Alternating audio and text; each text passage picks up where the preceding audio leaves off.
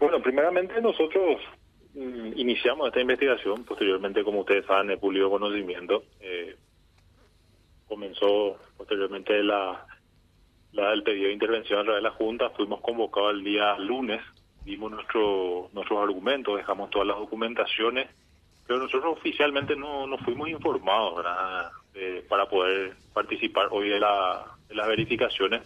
Y también creemos los concejales denunciantes, por lo menos, de que la cuestión de la intervención no se centra solamente en obras fantasmas. Nosotros consideramos que sí hay y existen algunas obras fantasmas, pero acá hay malversación, acá hay evidentemente hecho de corrupción desde el comienzo, de pe a pa, y entonces creemos que hay un relato oficial que es justamente decir, mira, la plaza está acá, el asfaltado está acá, y por lo menos nosotros no queremos prestarnos a eso, tenemos todos los documentos y en su momento lo defendimos en la Cámara de Diputados, nuestro pedido de intervención, pero acá no hay que centrarse solamente en la cuestión obra fantasma, acá hay que centrarse en, en cuestiones realmente muy graves, ¿verdad? Transferencia a ONGs, eh, a ONG que no tenían aprobación de la, de la, de la, de la Junta Departamental. Bueno, en fin, un sinfín de irregularidades que lo de hoy creo que no, no va a tapar absolutamente nada. Concejal, eh, una de las cuestiones que se, que se señalan es que hay obras que, que están hechas, pero que se habrían pagado ya antes, o sea, que se hicieron antes, y que se utilizaron para justificar otros desembolsos. Así mismo. Eh, eso es un, un modo operandi también dentro de la gobernación del Departamento Central. Hay un asfalto, una carpeta asfáltica ahí en la entrada, a la, entrada de la gobernación central. Hay un tinglado donde funciona la Secretaría de Salud. Y según dice el documento, se pagó también con los fondos COVID, era asfaltado. Sin embargo, uno puede acceder a la página de Facebook de la gobernación del Departamento Central, inclusive investigando ahí en, a través de Google, y nos damos cuenta que esa que, esa carpeta asfáltica verdad se ya ya se hizo mucho tiempo atrás verdad sin embargo ellos justificaron con la plata de covid entonces hay como muchas cosas muy irregulares y la hora el listado de hora y ese itinerario que se hizo hoy de ir a recorrer supuestamente 14 lugares nosotros no sabíamos ¿verdad? ni siquiera eh, referentes de la comisión de la Cámara de Diputados que son los opositores que denunciaban ya públicamente también eso y no se sumaron al recorrido y también ya lo dijeron, ¿verdad? O sea, no, no sabemos dónde salió ese recorrido, ese itinerario. Ahora, pero eh, hoy eh, teníamos entendido que eh, la comisión había supuestamente informado, ellos, ellos estaban esperando a los denunciantes y no apareció ningún concejal y eso en realidad parecía muy raro. Es como que es como que la comisión va por un lado, eh, los, los denunciantes van por otro lado y no sé por qué si todos tienen el mismo interés de que se sepa qué pasó con eh, los fondos de la gobernación. Y debatimos mucho internamente, justamente hoy después de la sesión, mucho hablamos con los colegas también, ¿verdad? Si, si habrá sido o no un error el, el hecho de no habernos ido y principalmente porque había muchos medios de comunicación, entonces como que evidentemente eh, se, pudo, se pudo imponer el relato oficial de por lo menos del, de los que quieren salvar al gobernador, pero también haciendo un análisis muy profundo nosotros decimos, bueno, eh, nos fuimos a la Cámara de Diputados, hicimos la investigación, tenemos una serie de documentaciones e instituciones serias que avalan y respaldan y ratifican nuestra nuestra sospecha, ¿verdad? La Contraloría habla de más de 18 mil millones de guaraníes sin respaldo, ¿verdad? Tenemos eh, tres procesos ya eh, penales, uno que está avanzando y dos que están en plena investigación.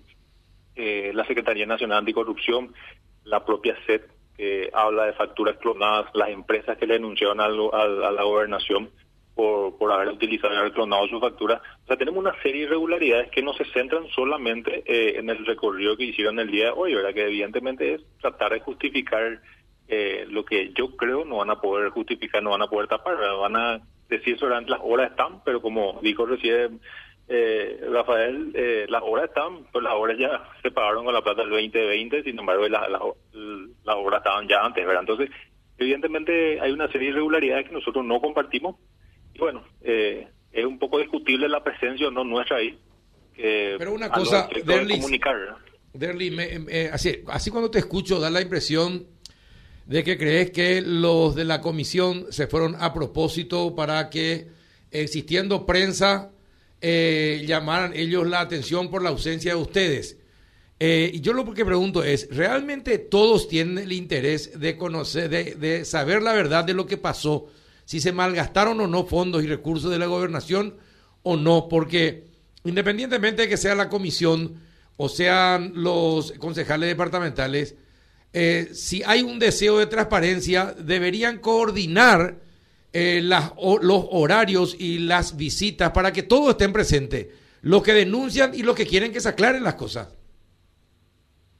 Nosotros no estamos en desacuerdo, ¿verdad? No, no, no, no informaron oficialmente que nosotros teníamos, teníamos que dar hoy a las ocho y media, sabiendo bien que nosotros también tenemos nuestras sesiones ordinarias los días jueves, eh, nueve horas, eh, eso se extiende a veces hasta más, más allá del mediodía, ¿verdad? Y entonces yo creo que una, no hubo una coordinación, o capaz que fue a propósito, ¿verdad? Porque según lo que hablamos con los colegas y analizamos, eh, pudo haber sido bien este un, un tour para, para, para blanquear, ¿verdad? Porque que ¿Qué conclusión van a sacar ellos visitando 14 lugares? Siendo que la denuncia que le hicimos nosotros al gobernador para solicitar la intervención eh, son, pero miles de carpetas, ¿verdad? Nosotros tenemos dato por dato que inclusive ratificada por organismos de control, ¿verdad?